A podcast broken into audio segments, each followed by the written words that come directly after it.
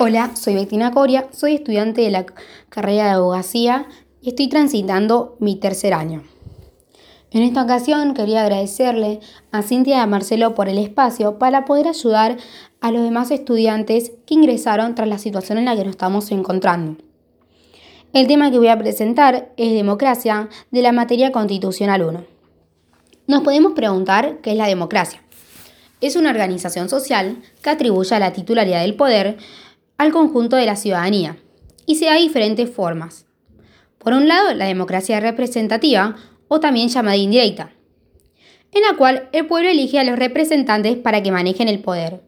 ¿Cómo eligen? A través del voto universal, secreto, igual y obligatorio. Todos los habitantes tienen el derecho de presentarse como candidato, ser votado y elegir a sus representantes a través del voto. ¿Cómo lo realizan? A través de elecciones periódicas, libres y organizadas por el Estado. Nuestro país determina este tipo de democracia.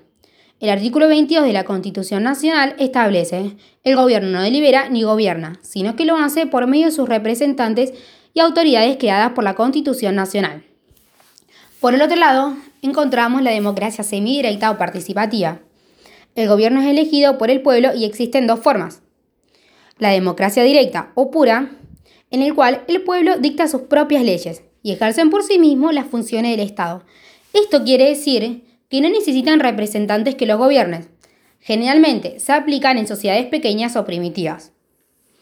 Por otro lado, la democracia indirecta o representativa, como hemos dicho anteriormente, el pueblo elija a sus representantes a través del voto.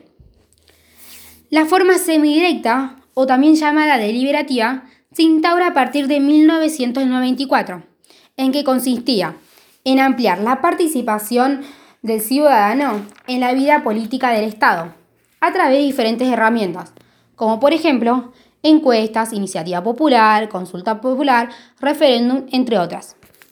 El artículo 39 y 40 de nuestra Constitución Nacional incorpora dos formas de democracia semidirecta.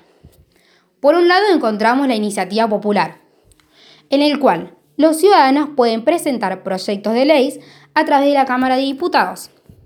Este proyecto deberá contener un 3% de firmas del padrón electoral, pero con una distribución territorial para suscribir esta iniciativa.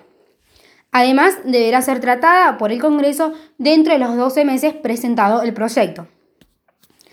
Por otro lado, tenemos la consulta popular, que también se presenta por la Cámara de Diputados esta ley consiste en consultar al pueblo sobre la validación de un proyecto. Existen dos clases de consulta. Vinculante, que se somete un proyecto de ley al veredicto del pueblo, o no vinculante. Solo se tiene en cuenta lo que opina la gente, por lo, por lo que no es obligatorio que se convierta en ley.